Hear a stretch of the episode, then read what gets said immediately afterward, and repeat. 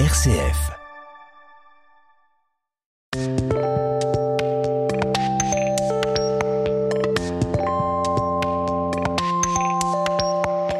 Jean-Paul Deluge, bonjour. Bonjour Vincent, bonjour à tous. Aujourd'hui, un conte qui sera peut-être plus connu de nos auditeurs, même s'il en existe de nombreuses versions lors du roi Midas. Et oui, alors ça c'est un mythe de l'Antiquité grecque. Vous savez que la philosophie avec au départ Socrate, Platon, qui a écrit beaucoup pour Socrate dans son livre La République, la mythologie grecque est très importante. Donc euh, cette histoire, ce mythe du roi Midas, bien sûr, n'a jamais existé, mais Midas était roi de Phrygie. Un roi sans trop d'esprit, plutôt bon vivant, qui passait son temps en fêtes et banquets. Un jour, Dionysos, le dieu du vin, que tout le monde connaît, passa avec son cortège dans son royaume. Il était accompagné d'une joyeuse troupe, riant, chantant et faisant pousser la vigne sous ses pas. C'était Dionysos, c'était un dieu. Puis le cortège s'éloigna, mais après son départ, on trouva couché au pied d'une souche un vieillard ivre. C'était Silène, le compagnon éternel de Dionysos. Midas le recueillit dans son palais, le fit dormir dans sa plus belle chambre, sur la couche la plus moelleuse, et à son réveil lui offrit dix jours de fête et de réjouissance. Lorsque Dionysos vint rechercher son compagnon, il fut si heureux de voir combien Midas avait pris soin de lui qu'il décida de le récompenser. Demande-moi ce que tu veux, lui dit-il, je t'exaucerai. Midas n'était guère réputé pour son intelligence. Sa réponse fut aussi vive qu'irréfléchie.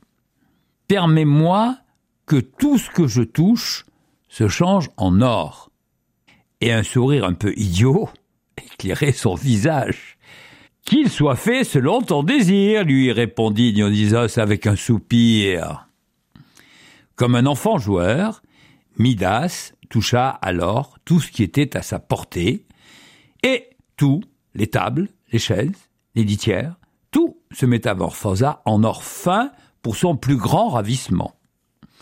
Il cueille un rameau d'olivier, le voilà rameau d'or. Il ramasse une motte de terre, cela devient un lingot rutilant. Hélas, il aurait mieux fait de tourner cette fois sa langue dans sa bouche. Le soir, un peu las de ce petit jeu, il eut l'envie de se restaurer. Mais lorsque ses serviteurs lui apportèrent son repas, les mets qu'il porta à ses lèvres se changèrent évidemment immédiatement en or. Il avait soif, l'eau de la cruche devint du métal précieux. Terrifié, il implora la clémence de Dionysos. Il avait compris que le don de ce dieu le menait tout droit à une mort certaine. Dionysos accepta de retirer cette faveur bien encombrante, espérant que l'expérience lui servirait de leçon.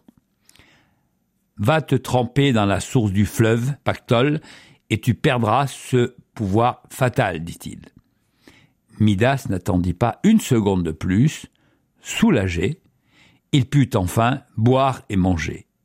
Mais l'on prétend que c'est pour cette raison que depuis ce jour, le fleuve Pactole charrie des pépites d'or. Ce qui permet la vie, c'est ce qui se boit, ce qui se mange. En le changeant en or, Midas, qui n'y avait bien sûr pas beaucoup réfléchi, est bien attrapé, car l'or ne se mange pas, ne se boit pas. N'avons-nous pas fait de même avec les ressources de notre planète, en les exploitant inconsidérément pour les changer en or? Ne les avons-nous pas épuisés au risque de condamner une grande partie de l'humanité, près d'un milliard d'humains, à souffrir de la faim aujourd'hui. Tout cela n'est pas très réjouissant, mais il est essentiel de réfléchir. Il est essentiel de prendre conscience de certaines choses. Je vous souhaite malgré tout une très belle journée. Alors, juste une petite question avant de vous quitter, Jean-Paul Deluge. Par pure curiosité, est-ce que le mot pactole tire son origine de ce conte? Bien sûr, évidemment. Merci beaucoup Jean-Paul Deluche, à très bientôt. Avec grand plaisir.